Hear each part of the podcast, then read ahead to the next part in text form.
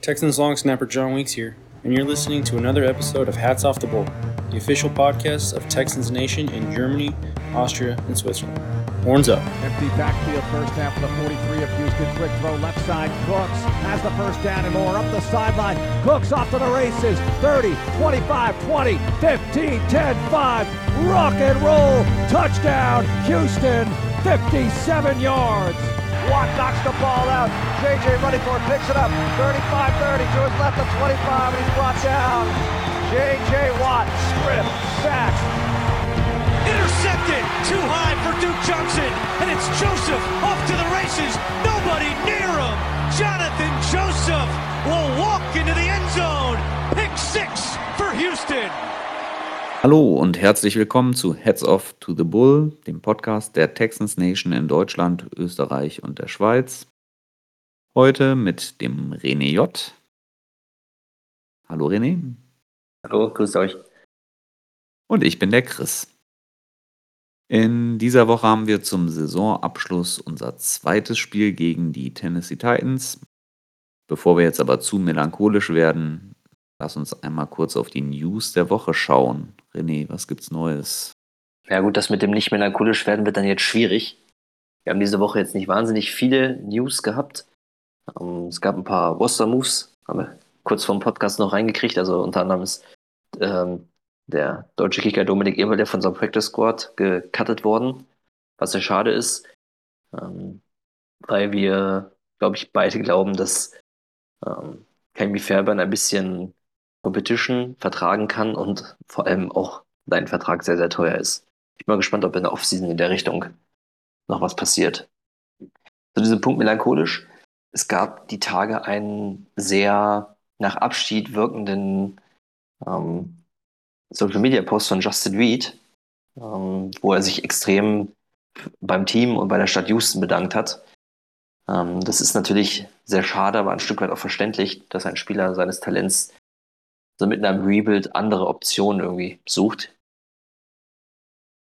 Ein bisschen schade, weil das ist einer meiner Lieblingsspieler zuletzt gewesen und ähm, einem Team, was so Identifikationsfiguren fehlen, es ist immer schade, wenn so jemand dann geht. Und gerade so schon vor Saisonschluss schon die, die Abschiedstournee quasi gestartet ist. Ja, er ist halt auch ein, ein Anker irgendwo immerhin noch in der, in der Defense, auch wenn er das jetzt diese Saison gar nicht so zeigen konnte. Aber ich glaube, das liegt halt eher daran, dass, dass das Team halt im Allgemeinen äh, viele Baustellen hat und, und er durchaus ein, ein schon above average Safety äh, ist, wenn er in einer, in einer ordentlichen Defense unterwegs ist. Na, ich, ich habe das aber auch so verstanden dass das auf Abschied hindeuten könnte. Ähm, ja, lassen wir uns mal überraschen.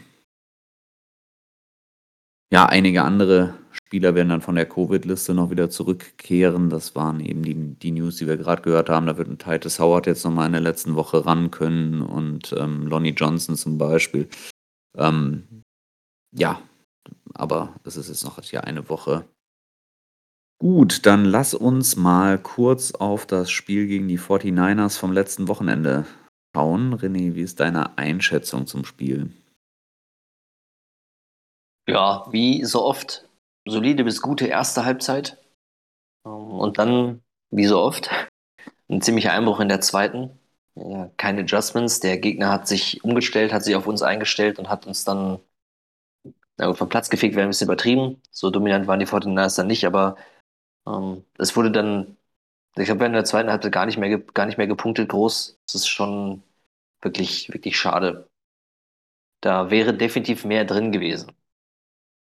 Ja. Was mir äh, sehr positiv aufgefallen hat, ist ähm, die tiefen Pässe von Davis Mills, die wir irgendwie in der ersten Saisonhälfte komplett vermisst haben ähm, und zuletzt die letzten zwei, drei Wochen mal so ein bisschen dabei waren und die sahen teilweise sehr gut aus. Also der Pass auf Cooks, der durch den Penalty dann zurückging, das war sensationell, also wirklich stark. Ähm, und auch die Bälle, die dann nachher ähm, Pässe dafür uns waren, die waren ja auch gut geworfen. Also es war nicht so, dass die irgendwo, also zumindest der, der zweite, der erste war so ein typischer Carsten Wenz Gedächtnisflow, viel zu kurz und der, der Verteidiger rennt in Cooks rein. Aber der zweite war gut. Und darauf könnte man eigentlich aufbauen. Hoffentlich äh, können wir dann mal einen einen Playcaller bekommen demnächst, der die Stärken seines Quarterbacks auch zu nutzen weiß und nicht immer nur Leute blind in eine Mauer rennen lässt. Ja, ähm, 23 zu 7 haben wir das Spiel verloren gegen die 49ers. Und auch wenn wir uns wiederholen, so eine Niederlage tut ja jetzt nicht so wirklich weh mit dem Blick auf den, auf den Draft. Ähm, aber ich muss auch sagen, dass sich unser Team eigentlich ganz gut geschlagen hat. Bis zu einem speziellen Punkt in diesem Spiel. Im dritten Quarter ähm, lagen wir ja noch mit, mit 7 zu 3 in Führung und waren auch schon wieder ungefähr in der Mitte des, ähm, des Feldes, als Davis Mills eine Interception geworfen hat äh, auf den Spieler Marcel Harris von den 49ers und der wiederum den Ball eigentlich wieder fummelte und wir wieder in Ballbesitz gelangt sind hm, und die Referees haben dann eben entschieden, dass der Forward Progress von Marcel Harris gestoppt war und der Fumble zählte dann halt einfach nicht. Das ähm, war ein, ein, ziemlich mieser Call, würde ich sagen. Also wenn man sich das in, in Echtzeitgeschwindigkeit angesehen hat, dann war da nichts gestoppt. Also dann, dann war das ganz normal. Der hat den Ball abgefangen, dann ist, hat er versucht loszulaufen, dann sind mehrere Spieler aufeinander und dann ähm, ist der Ball raus, rausgegangen. Da war aber kein Forward Progress gestoppt und das sagen auch die, die 49ers-Fans, dass das ein, ein äh, ziemlicher, ziemlich übler Call gewesen ist. Und ähm, ja, und dann war es halt wirklich ein, ein richtiger Gamechanger. Also ich würde fast sagen, das ist die, ähm, die heftigste Schiedsrichterentscheidung der Saison gegen uns gewesen ist, weil wir einfach zu dem Zeitpunkt mitten im dritten Viertel noch in Führung gelegen haben bei einem Drive, wo du schon ähm, in der Hälfte der 49ers bist, wenn du da den Ball behältst und vielleicht noch Punkte machst, dann kann das Spiel halt wirklich komplett anders ausgehen. Zumal ähm, es dann ja auch noch so gewesen ist, dass äh, die 49ers direkt beim nächsten Spiel tief geworfen haben und dann auch noch eine Pass Interference ähm, Call gegen uns äh, dann, dann auch nochmal bekommen haben, der okay war, aber auch grenzwertig. Ja, und, eher ähm, schmeichelhaft, aber schmeichelhaft und dann machen sie den so Touchdown. ja, und dann machen sie halt den Touch. Ja, und dann machen sie halt genau den Touchdown und, und drehen quasi die Partie mit den zwei Calls hintereinander weg. Das war schon nicht so schön. Nun gut, ja, äh, seh, dafür. Seh, das sehe ich ganz genauso. Also das, das haben auch, wie gesagt, äh, von den Niners-Fans, die ich kenne, sofort gesagt, dass es war grausam und äh, so ein Call. Äh, Call. Um, ähm, was mir aber aufgefallen ist, da war schon der Punkt im Spiel, wo die D-Line der 49ers richtig stark war. Mills wirft diesen Ball halt auch wirklich nur, weil er sofort drei Leute im Gesicht hat. Mhm. Um, da, also die, das, da komme ich dann zu den äh, Drehtürgeräuschen zurück, die die Kollegen von den Jaguars letztens gemacht haben, als ich da zu Gast war. Das war echt grausam. Ich bin froh, dass Titus wieder dabei ist, zumindest ein bisschen Stabilität auf einer Seite reinkommt. Ja. Da muss dringend was passieren in der Offseason. Ich bin mal gespannt, wie man das, das angehen wird. Aber nichtsdestotrotz ist es ganz schön zu sehen, dass man eigentlich auch gegen Team wie die 49ers, die ja nun eben um, um den Playoff-Platz äh, gekämpft haben, ähm, äh, dass man halt einfach da äh, mithalten kann einigermaßen und, und das Spiel halt auch gegebenenfalls ganz anders ausgehen kann. Also ganz, ganz so schlecht war das Spiel nicht, wenn man jetzt das Ergebnis hinterher hinterher liest. Ähm, nun gut, jetzt geht es traditionell am letzten Spieltag, der diesmal der 18. Spieltag ist. Das klingt noch so ein bisschen komisch, muss ich sagen. Gegen einen Divisionsrivalen und zwar die Tennessee Titans. Die sind schon durch den Divis äh, die haben schon den Divisionssieg sicher und sind damit auch in den Playoffs und könnten sich jetzt mit dem Sieg gegen uns den First Seed und damit sogar die Bye Week in den Playoffs sichern. Außerdem scheint Derrick Henry zurück ins ähm, Team zu kommen. Aber ja, was hältst du von Tennessee aktuell? Ich glaube, es ist kein großes Geheimnis, dass ich die Titans nicht mag. Als Division-Rivalen und, äh, und Franchise-History-Diebe, aber ähm, man muss auf jeden Fall ähm, vor der Entwicklung, die sie dieses Jahr gemacht haben, schon ein bisschen Respekt zollen. Die äh, Defense, die war in den letzten Jahren richtig, richtig mies. Also die hatten fast so eine schlechte Defense wie wir. äh, im letzten Jahr und sind damit trotzdem in die Playoffs gekommen. Ähm, und da haben die echt große Fortschritte gemacht. Was ich nicht gedacht hätte, weil sie hatten sich da eigentlich nicht so enorm verstärkt. Und dann hatten sie die Verletzung von Derrick Henry in der Saison richtig gut weggesteckt. Also ich hätte gedacht, dass die da ähm, jetzt vielleicht mit Biegen und Brechen gerade so noch in die Playoffs kommen. Ja, und auch nur, weil sie das Glück haben, gegen uns und gegen die Jaguars zu spielen, noch ein paar Mal. Gegen uns haben sie ja dann desaströs verloren im Hinspiel, das hat ja auch keiner mit gerechnet. Ja, und aber sie sind, haben die letzten Wochen sich gefangen, sind verdient in Playoffs. Ich hoffe natürlich, dass sie irgendwie ja, das ist irgendein, also ich, ich sehe halt keinen Grund, wieso sie die Beiweg nicht bekommen sollten. Ja.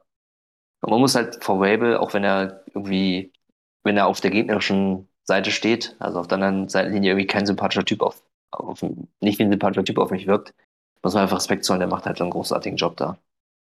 Ja. Ähm, ja, kann ich nur zustimmen, dass, äh, das, das, oder da müssen eigentlich alle zustimmen, dass man eigentlich gesagt hat, die Titans sind doch ein Team, was nur, ähm, was, was halt auf um Henry aufgebaut ist und nur mit ihm funktioniert und dann fällt er jetzt tatsächlich mal aus und trotzdem holen sie die Siege.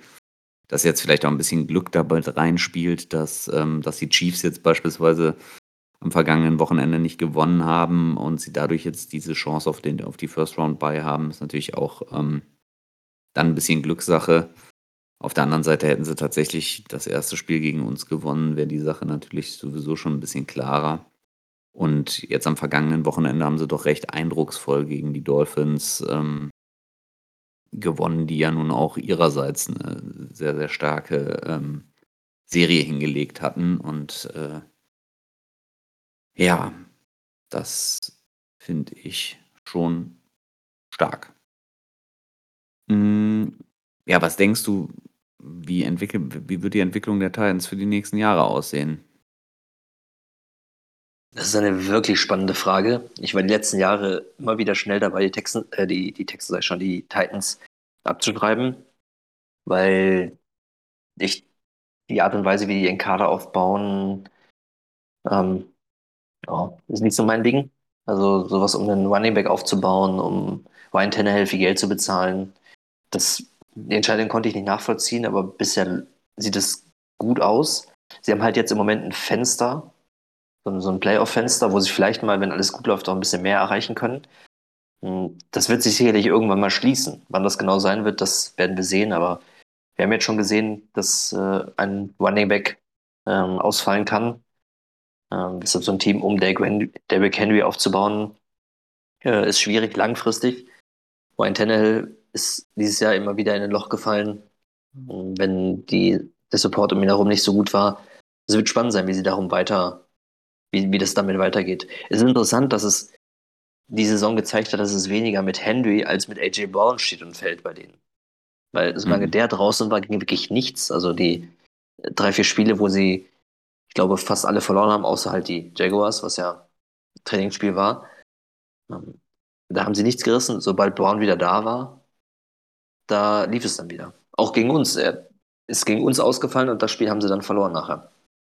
Ja. Das war die erste, die erste Niederlage seit langem. Ja, muss man halt wirklich sehen, ob der Kader dann noch tief genug besetzt ist, um, ähm, um jetzt auch in den, in den Playoffs eben tief einzusteigen und weit, weit zu kommen.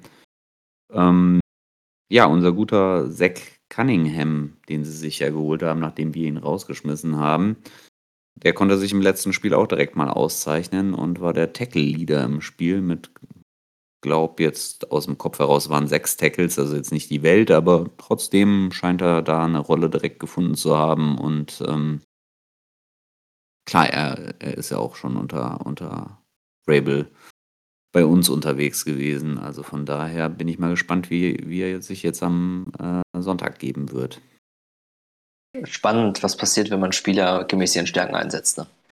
Das ist korrekt. Ja, was für Erwartungen hast du denn ans Spiel?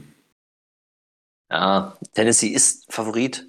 Ähm, und ich kann mir gut vorstellen, dass wir nicht allzu große Anstrengungen unternehmen, uns den Draft-Pick zu versauen. Aber ich würde die Titans so gerne ärgern. Also, wenn wir da jetzt noch gewinnen könnten und den die Beiweg vermasseln, dafür würde ich sogar noch mal einen, einmal später im Draft-Pick, hätte ich jetzt kein Problem mit. Ja, ich, ich, ich könnte mir sogar vorstellen, dass das die Texans ähnlich sehen. So wie wir die letzten Wochen ähm, uns präsentiert haben, wirkt es ja schon so, als, als dass es eben, dass wir darauf aus sind, Spiele zu gewinnen. Und dass eben auch die hungrigen Einjahresvertragsspieler ähm, darauf aus sind, nochmal eine Performance äh, hinzulegen, um einfach für, für einen weiteren oder für einen Vertrag woanders gegebenenfalls zu, äh, zu, zu, spielen und sich zu zeigen. Hm, ja, ob man das jetzt gegen die Titans natürlich dann ausreichend kann, das muss man dann mal sehen. Ähm, ein spannendes Duell wird auf jeden Fall die D-Line gegen die O-Line der Titans, die ungewohnt schlecht spielt. Denkst du da auch, dass unsere D-Line das bessere Ende für sich nehmen sollte? Hm, sollte sicherlich. Das war ja auch, glaube ich, der Knackpunkt im ersten Spiel. Den Druck, den wir auf Tannehill ausgeübt haben, sodass er dann die ganzen Turnover produziert hat. Es wird spannend sein, ähm, wie wir mit dem wieder erstarkten Running Game der Titans umgehen. Da kommen wir gleich bestimmt nochmal drauf. Ähm, ob unsere D-Line dann weiter genauso gut Druck aufbauen kann, wie das die letzten Wochen passiert ist. Wir sind halt immer noch sehr inkonstant, aber natürlich ist die D-Line der stärkste Mannschaftsteil. Also um Jonathan Grenard, Malik Collins, Roy Lopez, auch Ross Blacklock ist äh, aufgefallen durch, eine, durch einen, ich glaube, es war ein ähm, Pass, den er ähm, äh, abgefälscht und damit den, den, äh, die Completion verhindert hat.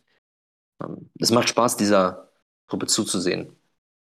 Auf, und wahrscheinlich auch ähm, mit einer bisschen Verstärkung im nächsten Jahr als Stärke in dem Rebuild zu haben. Ja, ich, äh, ich würde mich auch einfach unheimlich freuen, wenn wir da wirklich in der, in der ersten Runde diese Positionsgruppe ähm, versorgen könnten. Das wäre einfach, das wäre einfach super. Gut ist, dass dafür ist es ja ein guter Draft. Also nicht nur die ersten beiden Picks, wo wir vielleicht jetzt nicht dran kommen, wenn nicht irgendwer ähm, sich in den Quarterback verliebt oder die Jaguars doch sagen, sie brauchen einen Tackle viel dringender als alles andere. Ähm, aber es gibt auch noch danach in der, in der, selbst in den Top Ten noch so zwei, drei Leute, von denen man gelesen hat, die da helfen könnten. Bin mal gespannt, ja. was da genau rauskommt. Draft wird sicherlich noch ein großes Thema sein bei uns in der Offensiven. Das glaube ich allerdings auch.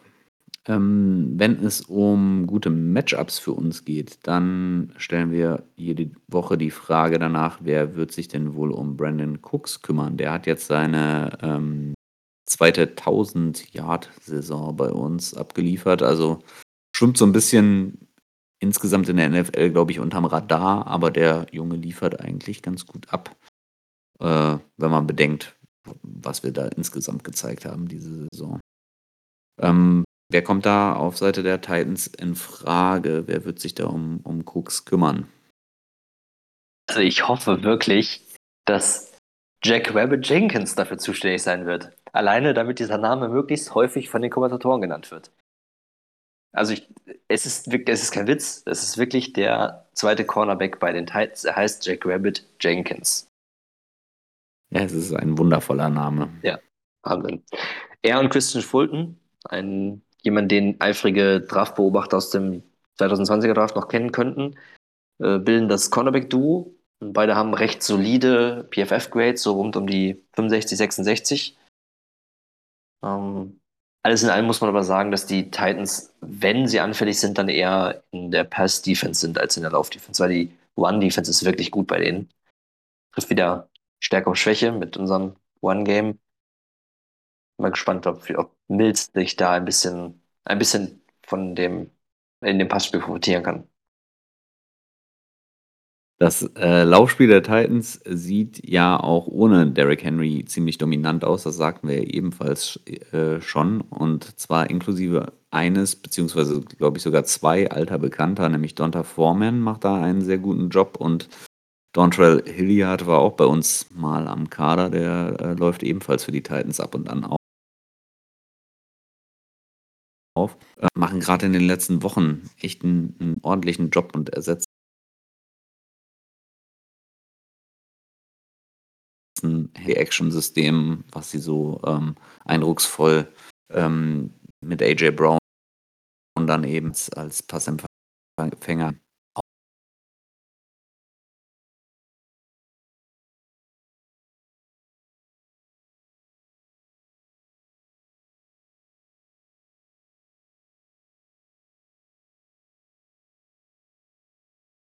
aufziehen machen können. Man sieht daran wieder, was wir immer wieder sagen, Running Backs don't matter. Also es kommt nicht darauf an, wen du da als Running Back hast. Also ähm, wenn das System funktioniert, wenn das Scheme funktioniert, dann können auch vielleicht weniger talentierte Running Backs produktiv sein.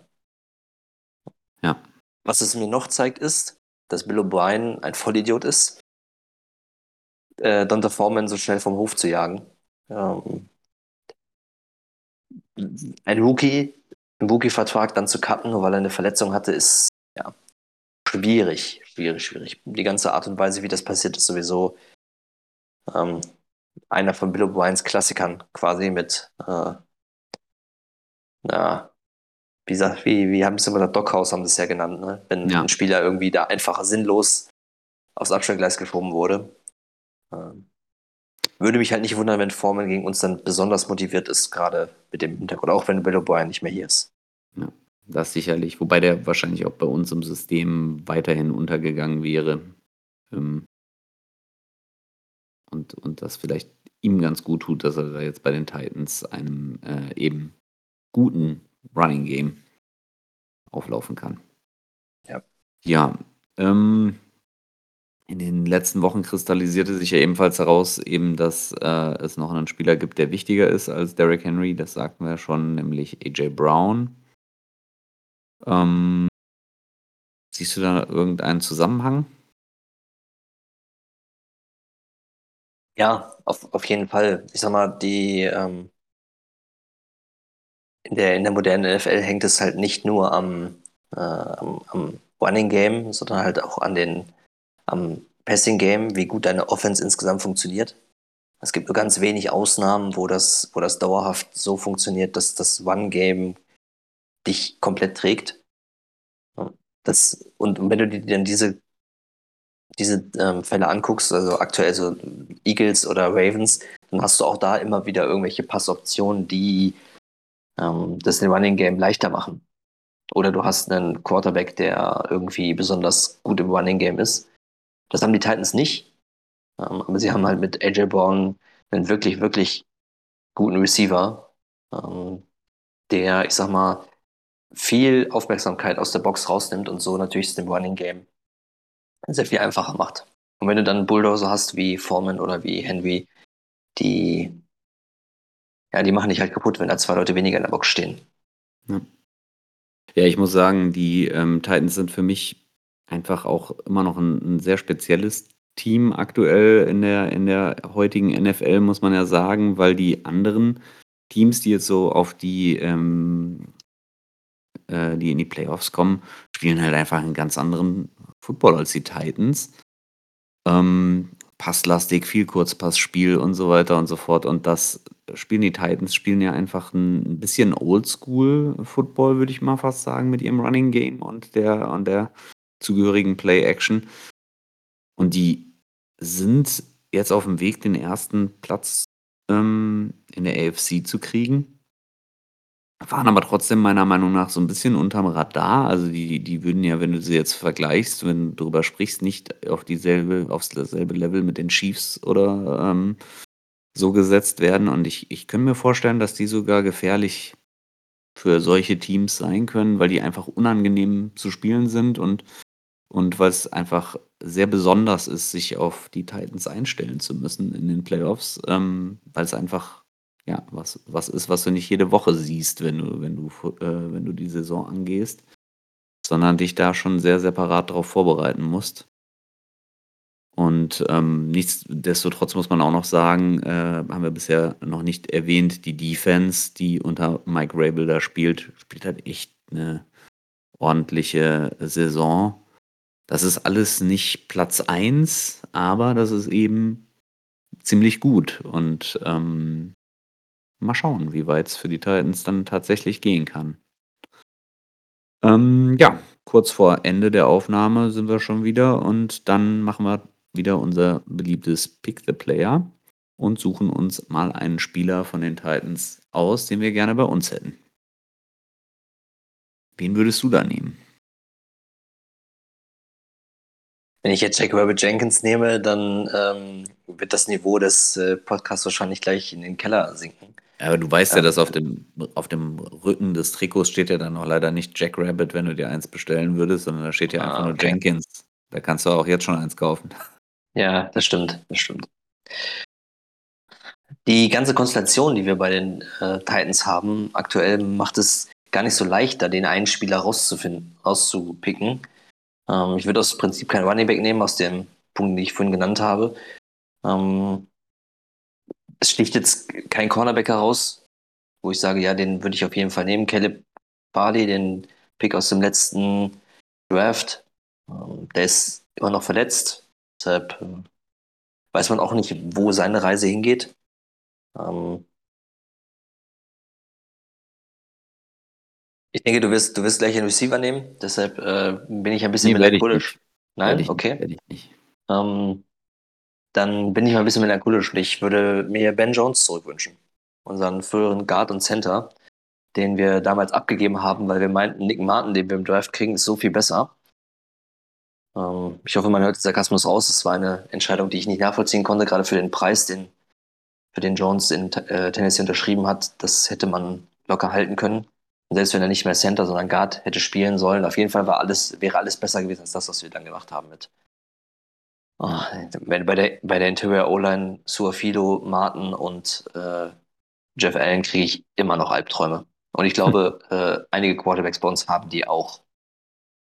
Wahrscheinlich, wahrscheinlich. Nee, ich habe mir äh, schon beim, beim ersten Podcast, den wir ja mit den, den Jungs von den Drum Titans zusammen gemacht hatten, äh, schöne Grüße nochmal, ähm, hatte ich mir bereits Jeffrey Simmons ausgesucht, weil der einfach ein Impact-Spieler in unserer Defense-Line sein würde. Und das haben wir eben auch schon gesagt. Genau so ein Impact-Spieler mehr kann unsere Defense-Line noch vertragen und das das würde unsere Defense insgesamt dann einfach ganz, ganz äh, stark aufwerten. Und deswegen würde ich da meine Meinung auch nicht ändern. Ich würde Jeffrey Simmons wählen. Der ist jung, hungrig und, und äh, wirklich außerordentlich gut, meiner Meinung nach. Bei Ja, AJ ähm, Brown, dem Receiver, der jetzt für mich noch mit auf der Liste stand, hast du halt immer noch die Verletzungsprobleme, die halt anhaltend sind. Also er hat, weiß nicht, ob er, ich müsste in die Statistik nachgucken, ob er überhaupt schon mal durchgespielt hat. Ähm, aber in diesem Jahr war das ja schon häufiger, dass er, wenn er gespielt hat, angeschlagen gespielt. Das ist natürlich dann schon wirklich kein gutes Zeichen für die Zukunft. Wo- Wollen wir es auch noch umdrehen? Wir haben ja normalerweise einen Gast dabei, der sich dann einen Spieler von uns aussucht, der dem Team hilft. Hast du eine Idee, wer von unserem Kader könnte denn den Titans helfen? Also außer Zach Cunningham, weil den haben sie ja schon. Tatsächlich gibt es, ähm, ich sag mal, die, die drei Spieler, die ja bei uns eigentlich immer genannt werden, die, äh, die weggepickt werden, die können den Titans allen helfen. Also sowohl einer der, der Tackle, weil die haben im Moment verletzungsbedingt extreme Probleme in der O-Line. Ich müsste nochmal, also ein Dillon Raduns, spielt, glaube ich, Left Tackle im Moment bei denen. Keine Ahnung, wer das ist. Ähm, unser ehemaliger ähm, Spieler David Cressenberry spielte Right Tackle aktuell. Also da sind Practice Squad Spieler, die im Moment dort die O-Line äh, auffüllen, fast wie bei uns. Da könnte ein Tansel sicherlich sofort helfen. Wobei, wenn die keine Verletzungssorgen hätten, haben die eigentlich ein gutes Tackle-Duo. Deshalb ja, wahrscheinlich würden die mit Brandon Cooks gehen, um dann auf der anderen Seite von AJ Bauer noch jemanden zu haben. Und dann wäre, glaube ich, diese Offense wirklich eklig zu spielen, wenn du dann auch noch so jemanden hättest, der äh, auch noch das Field in die andere Richtung stretchen kann. Mhm. Ja, ich hätte so spontan noch als Idee gehabt, Brevin Jordan, äh, ein Pass-Catching Tight End, fehlt denen ja auch so ein bisschen. Also da sind sie jetzt auch nicht ganz so stark aufgestellt. Und ich sag mal, Jonathan Greenard ist sicherlich auch immer eine gute Wahl, wenn man noch einen zweiten Edge Rusher braucht. Und ich glaube, Jeffrey Simmons ist ja auch eher der, der in der Interior D-Line spielt. Ja. So einen daneben. könnte den gut tun. Die haben Batupi, der aber, glaube ich, verletzt und äh, mit einem beim Gefängnis ist, wenn ich das, wenn ich die Nachricht richtig gelesen habe. Ja, irgendwas ist. Ähm, irgendwas ist da, liegt auf jeden Fall im Argen und ähm, ich glaube, Harold Landry ist bei denen. Ich weiß nicht, ob er noch da ist. Mhm. Aber das ist Ja, jetzt auch kein Spieler, der dich daran hindert, ein Upgrade auf der Position zu holen. Gut, dann kommen wir schon zum Schluss und zu unserer liebsten Übung. Wie sieht denn dein Tipp aus für Sonntag?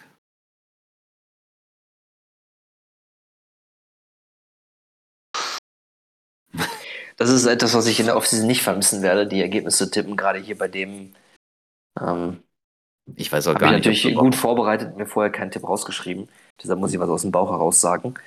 Ähm, ich denke, es wird auch so ein krummes Ergebnis, ähnlich wie wir jetzt letzte Woche gegen die 49ers hatten. Ich denke, ähm, trotz aller Lust, die Titans zu ärgern, werden wir das Spiel verlieren. Die Titans werden zu motiviert sein, sich jetzt den First Seed da zu holen. Das werden sie sich gegen uns nicht nehmen lassen. Ich denke mal, mh, 10 zu na, 23 hatten wir jetzt erst gekriegt. Aber 10 zu 27 für die Titans. Das klingt realistisch. Ich habe mir 16 zu 29 aufgeschrieben, ist ein bisschen noch krummer, aber ähm, ja, ein bisschen, bisschen was Spektakuläres muss ja vielleicht, kann ja vielleicht im Spiel passieren, damit man dahin kommt. Und ich glaube nicht, dass wir ähm, zwei Touchdowns mit extra, äh, mit, mit Two-Point-Conversions machen, um auf die 16 zu kommen. So, so viele schon mal gesagt. Safety. Ja, oder so. Genau, irgendwas Kurioses vielleicht. Wer weiß. Ja, gut. Ähm, dann danke ich dir, René, dass wir zusammen die letzte Regular Season Episode von Heads Off to the Bull machen konnten. Ähm, ich wünsche dir und uns allen ein entspanntes und verletzungsfreies Spiel am Sonntag um 19 Uhr nochmal und dann entspannt zuschauende Playoffs, wo es für uns ähm, ja, eben nur ums Zuschauen geht. Danke fürs Zuhören und Horns ab. Uns ab.